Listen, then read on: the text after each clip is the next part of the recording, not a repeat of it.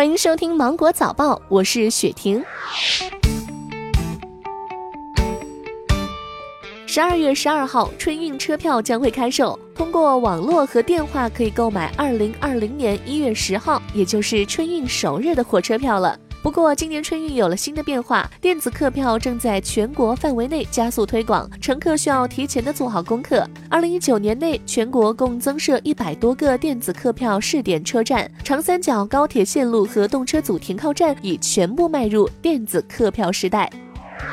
二零二零年个税专项附加扣除已开始确认。若要在二零二零年一月份的工资当中享受税前扣除，需要在二零一九年十二月三十一号前完成信息填报。国家税务总局局长王军表示，个税改革更多惠及中低收入群体，促进了收入分配公平。月收入一万元以下的纳税人享受赡养老人、子女教育等专项附加扣除后，基本不需要缴纳个税。汉字盘点二零一九活动候选字词昨天正式出炉，爱、稳、我和我的祖国、五 G、区块链等热门字词入围。随着全国范围内的大幅降温，各地温泉游人气迅速攀升。与此同时，冰雪游也开始变得火热。节令反差最大的广东、福建、云南、广西游客纷纷北上，体验真正的冬天。讲述中国文物故事的纪录片《如果国宝会说话》九号在法国巴黎卢浮宫举行了发布仪式。该纪录片通过讲述一百件中国国宝的故事，展示中华文化的魅力和中国古人的创造力。针对多名网友反映到云南后出现手机微信号被封的情况，云南省公安厅新闻办公室对外发布称，近期开展的电信网络诈骗专项打击行动中，如出现误封情况，公安机关接到投诉咨询电话后，将快速甄别，对因技术原因误关停的电话号码和账号予以解封。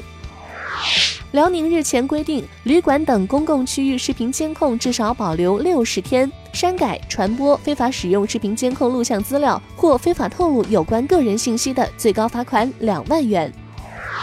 近日，上海财经大学副教授钱逢胜被曝性骚扰女学生，上海财经大学发布通报，给予钱逢胜开除处分，撤销其副教授专业技术职务，撤销其教师资格。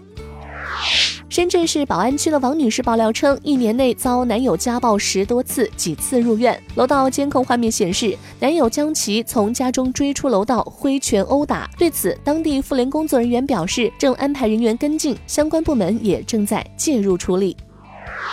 近日，知名的短视频博主李子柒又引发了舆论的广泛关注。有网友称，其田园牧歌式的生活在海外圈粉无数，激起了许多国家的人们对于中华传统文化的兴趣和热爱，甚至还引发了诸多网友对其是否做到向外输出中国文化的激烈讨论。有评论称：“英雄莫问出处，富贵当思缘由。”更值得思考的是，李子柒为什么就火了，就赢得了国内外网友的喜爱？不如在点滴的交流和碰撞中，让世界知道我们的勤劳聪慧，知道我们富有创造力。也知道我们真诚友善，热爱和平。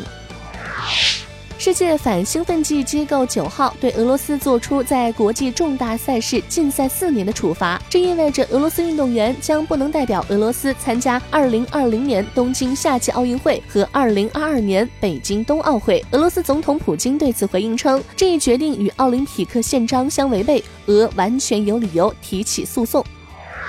最后来关注澳大利亚的国宝考拉。近日，大火席卷澳洲新南威尔士州，有生态专家表示，超过两千只考拉可能被烧死，数千公顷的考拉栖息地被毁，考拉的生存环境日益严峻。好了，以上就是今天新闻的全部内容。我是精英九五电台的雪婷，祝你度过美好的一天，拜拜。